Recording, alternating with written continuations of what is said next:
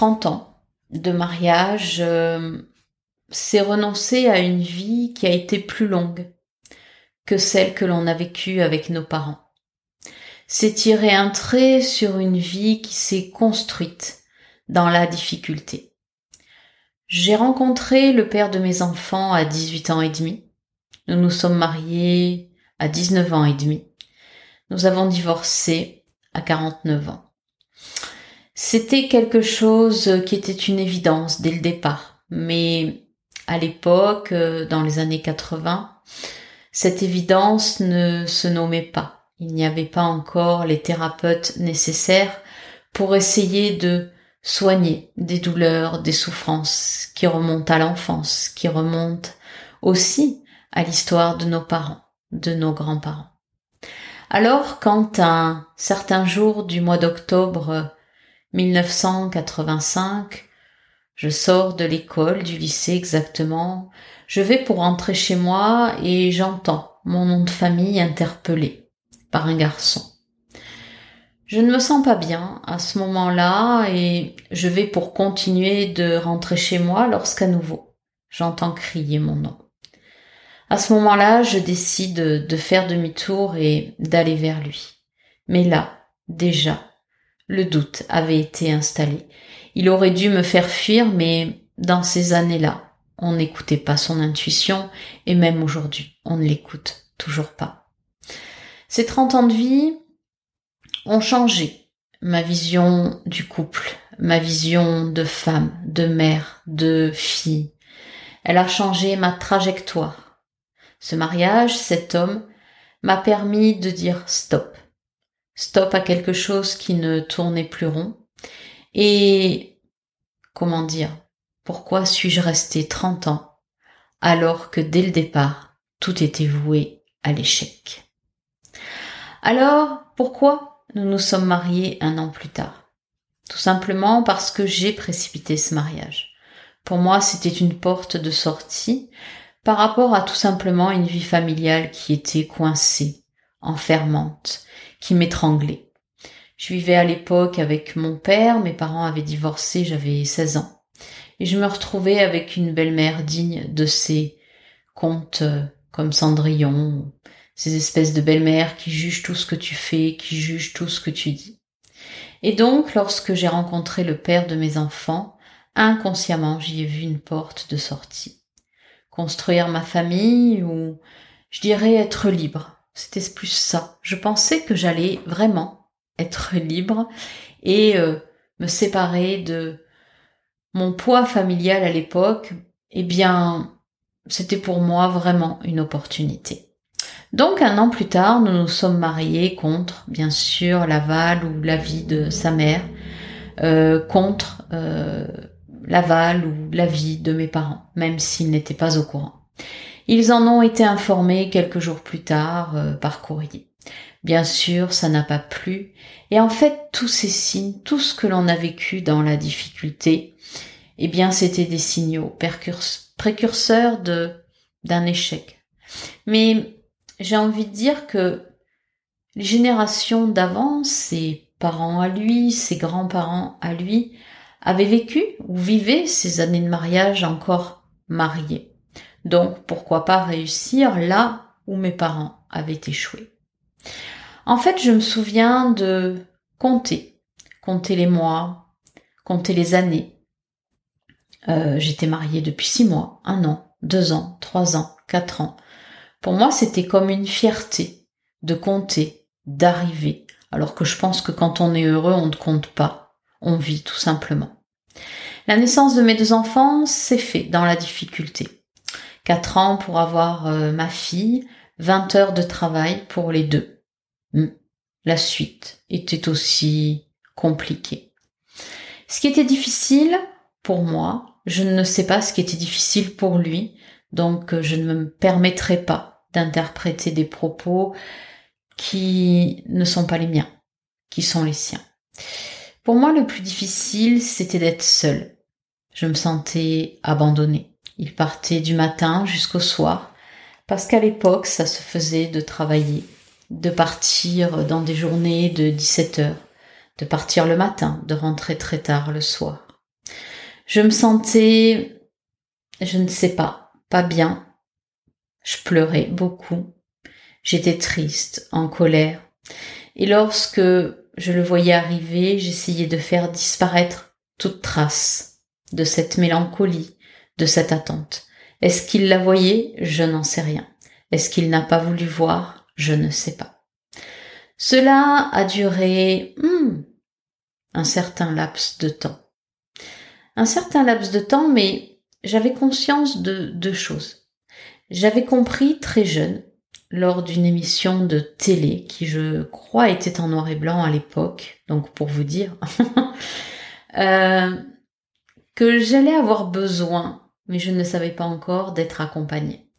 J'avais vu une émission sur l'hypnose où l'hypnose, eh bien, euh, miroiter ce fait qu'en une séance, toutes nos souffrances disparaissaient. Et je me souviendrai toujours la réflexion que je m'étais faite et qui était oh, qu'est-ce que ça pourrait être bien si tout ce que je ressens comme euh, souffrance pouvait disparaître en une séance?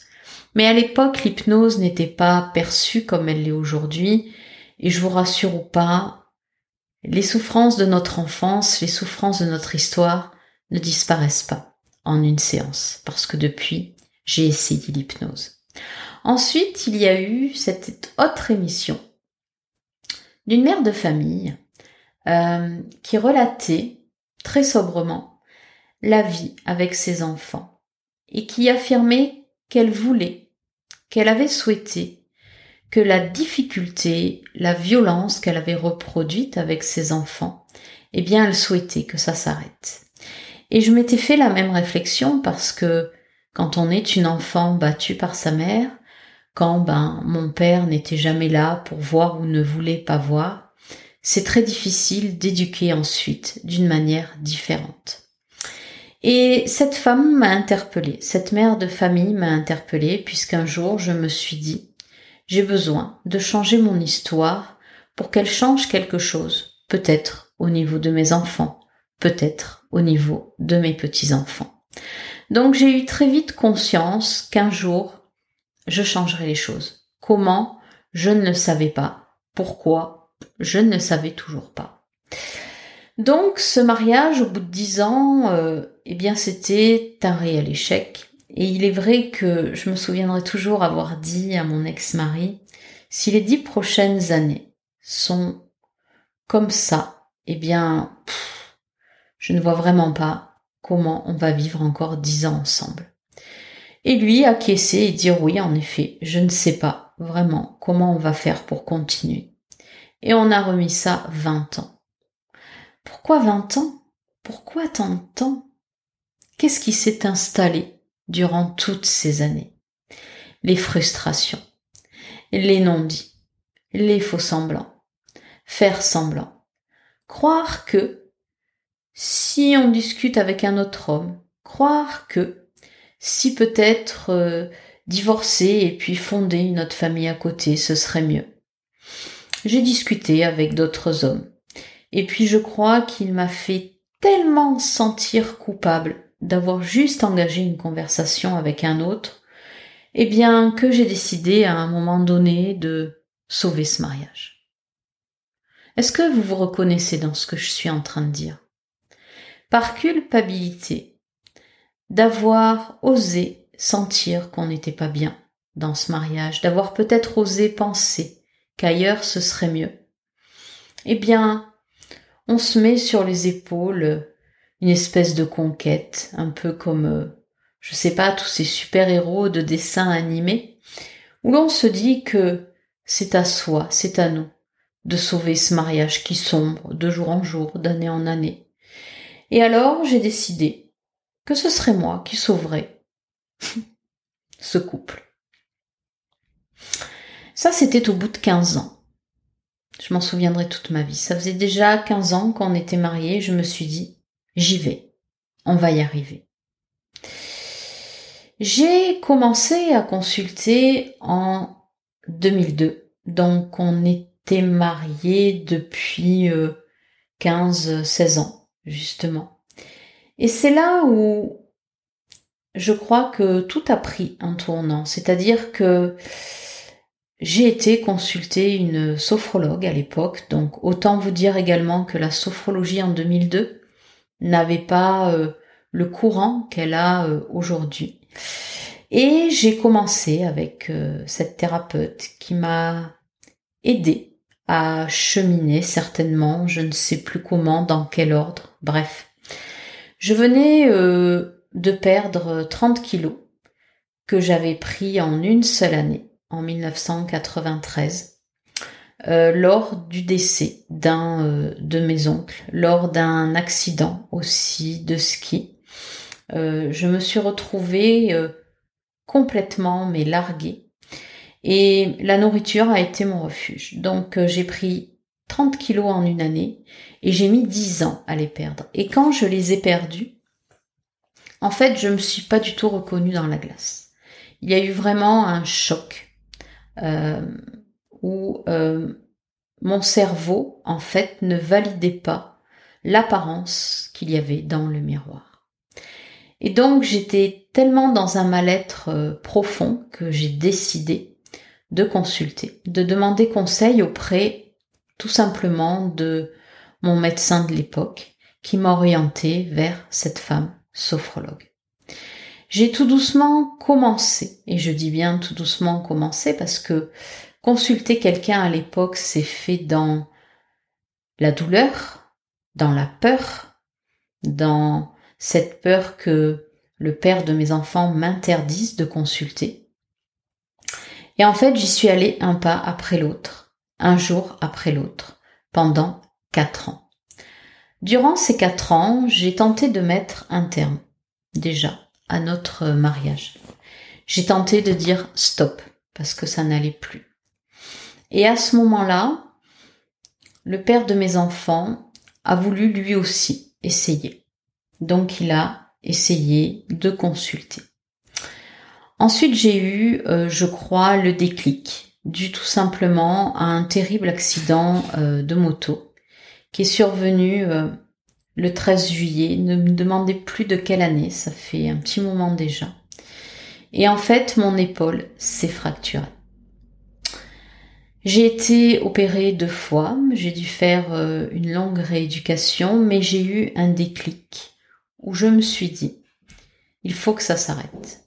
Il faut que mon corps arrête euh, de se fendre. Euh, il faut que mon corps arrête d'être malade, de tomber malade.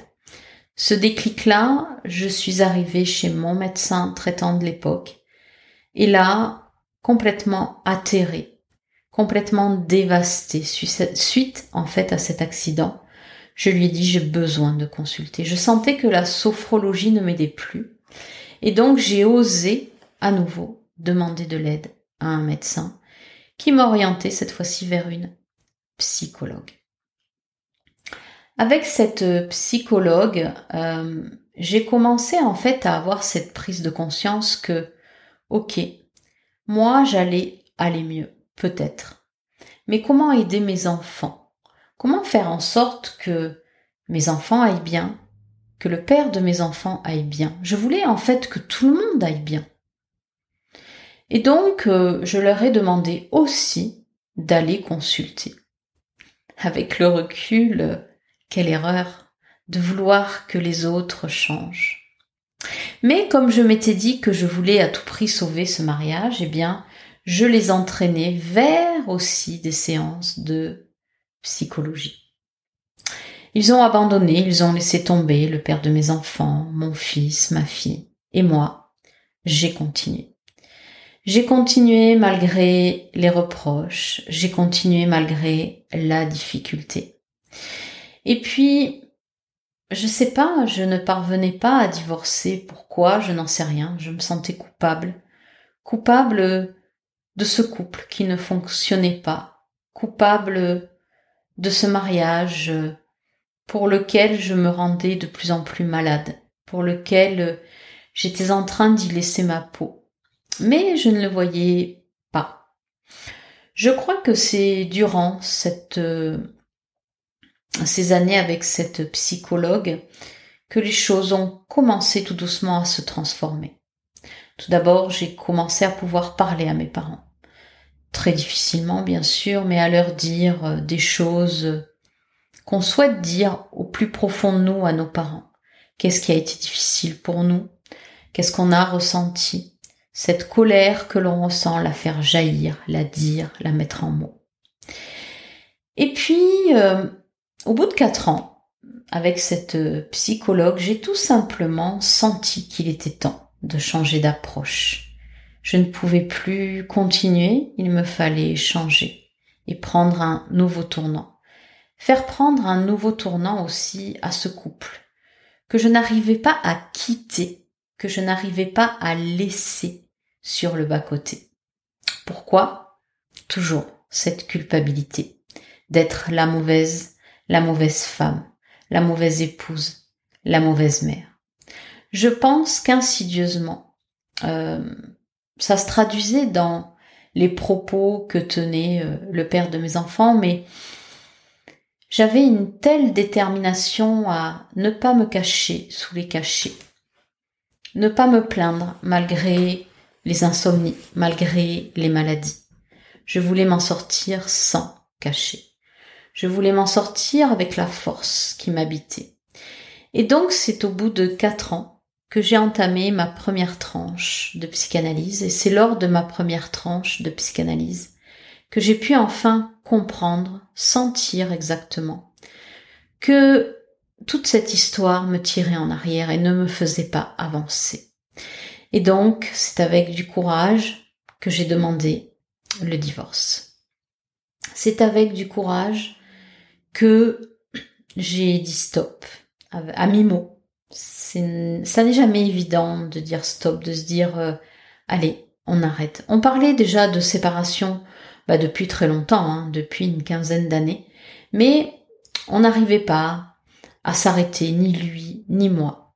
C'était difficile hein, de d'arrêter, de sentir qu'on avait été au bout, enfin en tout cas pour moi, euh, qu'il était temps maintenant de passer à autre chose.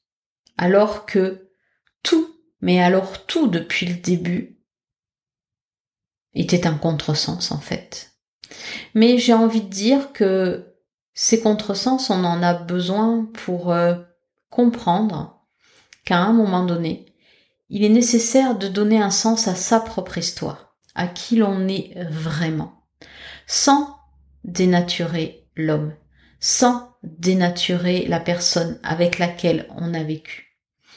Sans cette histoire, je ne serais pas là à vous raconter euh, ce que j'ai pu voir, ce que je vois maintenant depuis neuf ans que je suis euh, divorcée, séparée.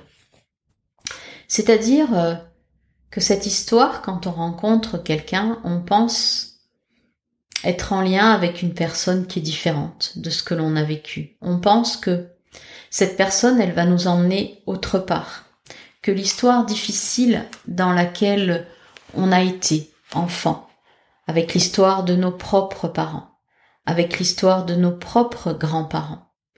Moi, mon père et ma mère sont nés pendant la Seconde Guerre mondiale. Donc, j'ai eu très vite conscience durant ma première tranche d'analyse euh, que ce qu'ils avaient vécu eux aussi était difficile. Mais je ne parvenais pas totalement à me l'appliquer, c'est-à-dire que je leur en voulais de la maltraitance, de l'absence, de me faire croire que j'étais la mauvaise fille, la mauvaise épouse, la mauvaise mère. Alors, 30 ans, j'ai préféré rester mariée 30 ans, plutôt que de me séparer au bout de 10 ou au bout de 15, et puis de remettre le couvert avec un autre homme et puis refaire peut-être un ou deux enfants. J'en ai peut-être eu l'opportunité, mais je n'ai pas voulu la saisir parce que l'autre peut-être ne me tendait pas la perche dont j'aurais eu envie à ce moment-là, mais je pense qu'au fond de moi, je n'avais pas l'envie d'avoir plus d'enfants avec un autre homme. Pourquoi? Parce qu'un autre chemin m'attendait. Celui, comment dire, de la liberté, c'est un bien grand mot. Pour moi, la liberté aujourd'hui, c'est être consciente de ses choix et d'en assumer les conséquences. Il n'y a pas d'autre liberté. se croire libéré quand on divorce au bout de 15, 20 ans, 30 ans, parce qu'on va aller en boîte de nuit, parce qu'on va rentrer à l'heure qu'on veut, parce qu'on mange ce qu'on veut. C'est une fausse liberté, une fausse réalité. La vraie liberté, c'est de se poser après 30 ans, malheureusement, de souffrir, parce que le deuil va nous faire souffrir, de laisser faire le temps, de laisser faire la vie. Est-ce que tout va disparaître? Non, rien ne disparaît. Par contre, tout va se transformer du moment où l'on décide soi-même de laisser la vie, l'amour, nous transformer. Quelle vie, quel amour, parce que c'est ça qui est le plus important.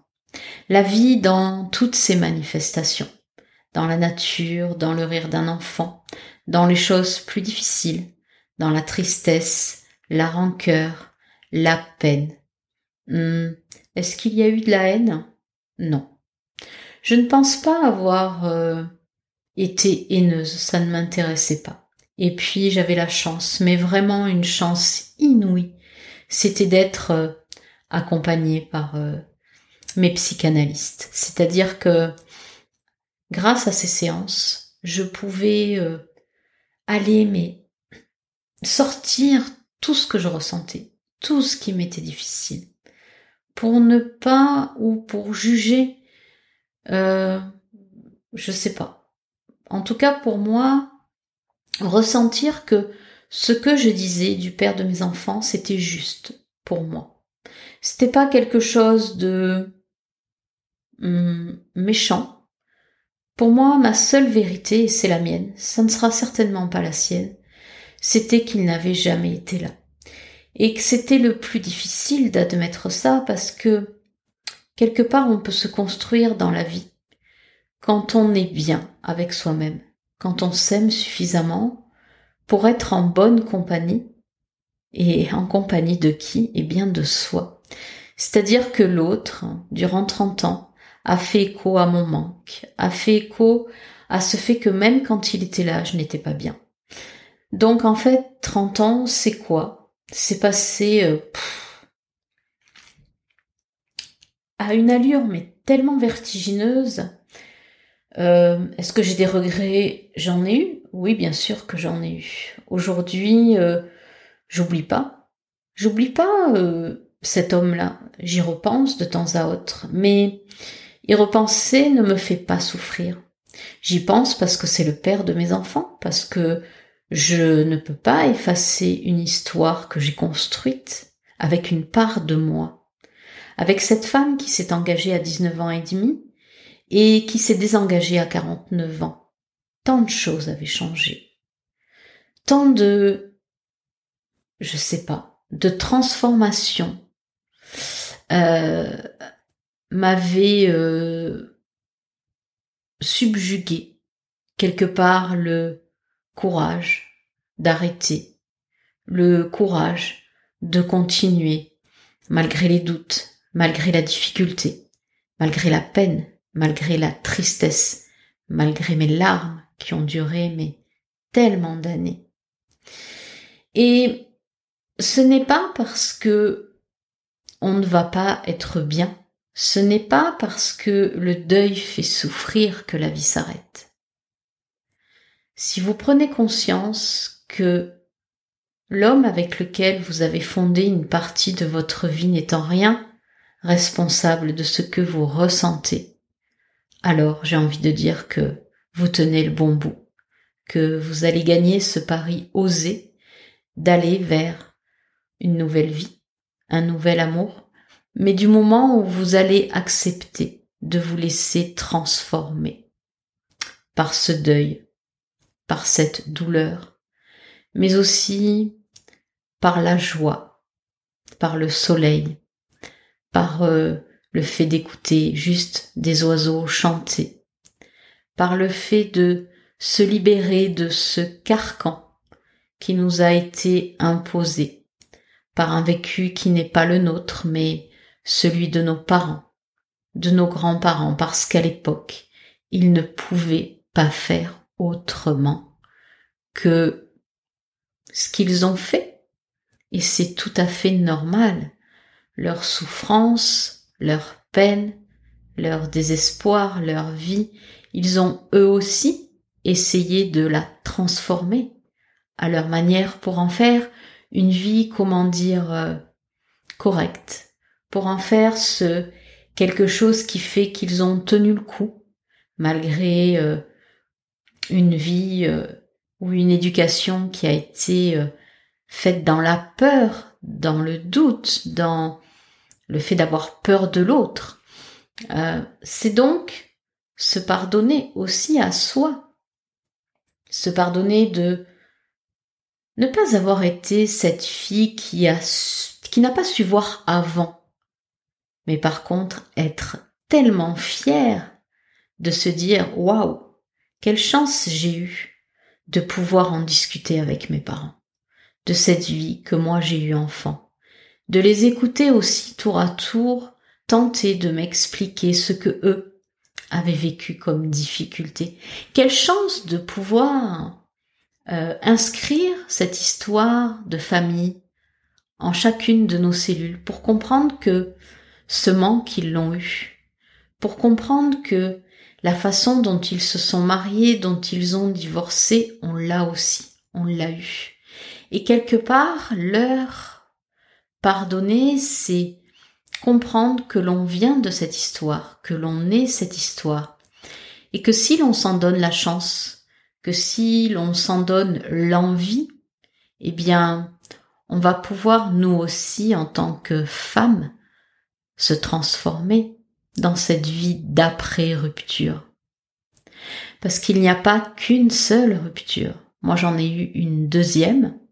Et puis, il y a tous les êtres que l'on perd au fur et à mesure que l'on avance dans notre vie. Des parents, des grands-parents, des oncles, des tantes, tous ces gens qui décèdent, mais aussi les changements de vie, les déménagements qui sont des ruptures, des coupures. Tout est tellement défini dans cette façon que l'on va avoir de vivre les étapes d'après, les changements d'après, qui sont synonymes de fin, fin de vie, fin d'une étape. Ça nous définit tellement. Alors que vous dire sur ces 30 ans de vie commune? Et puis un petit peu sur ces deux ans aussi d'une autre vie commune. Que chaque personne, que ces deux hommes qui m'ont accompagné dans ma vie de couple avec eux, m'ont tellement fait évoluer, m'ont tellement fait grandir pour sortir de ce schéma de couple pour sortir de cette idée qu'un couple, ça ne doit former qu'un. Non.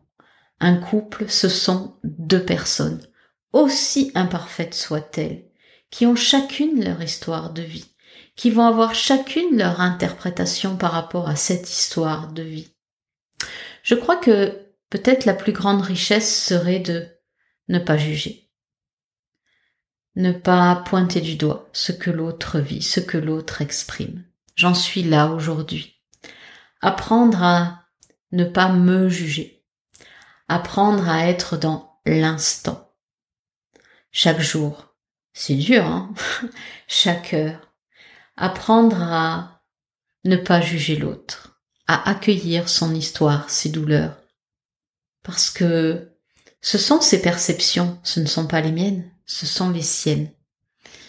J'ai une vie aujourd'hui qui est riche, riche euh, par le fait des émotions que je traverse chaque jour. Je peux être triste, avoir de la peine, mais lorsque je suis triste et que j'ai de la peine, c'est parce que je constate que je suis soit dans le passé, soit dans une projection du futur. Et donc, quand je m'en rends compte, hop, je reviens là où je suis aujourd'hui actuellement. Je me rends compte que j'ai de la chance de pouvoir voyager dans mes souvenirs. Dans mes souvenirs parfois avec mes enfants, peut-être plus jeunes, et là voyez l'émotion. Est là aussi, avec euh, le père de mes enfants, par moments un souvenir fugace apparaît. Et pouvoir juste l'accueillir, me dire waouh, tu te souviens là? Et juste le laisser passer et revenir dans mon présent aujourd'hui. Est-ce que je souhaite retomber amoureuse? Oui. Est-ce que je souhaite vivre une vie euh, qui va défier euh, tout ce que je mets en place depuis des années? Oui. Je souhaite vivre une vie amoureuse où je ne serai pas dans le jugement, où je vais accueillir peut-être euh, l'autre comme il est, en le laissant s'interroger sur ce qu'il doit mettre en place pour lui. Je ne suis pas bonne conseillère, je peux juste être là et observer. 30 ans de vie, c'est c'est long. Quand on est malade, quand on perd des êtres chers, quand on fait face à des accidents, c'est long. Mais c'est court. Parce que la vie, en un claquement de doigts, passe. Alors j'ai envie de finir avec cette question. Est-ce que vous avez envie de vivre votre vie en étant dans la rancœur, la haine, la colère? Ou alors est-ce que vous auriez plutôt envie de construire, dès le moment où votre rupture intervient, un monde meilleur, fait d'amour, fait d'amour que vous vous apporteriez à vous-même? Et par conséquent que vous allez apporter aux autres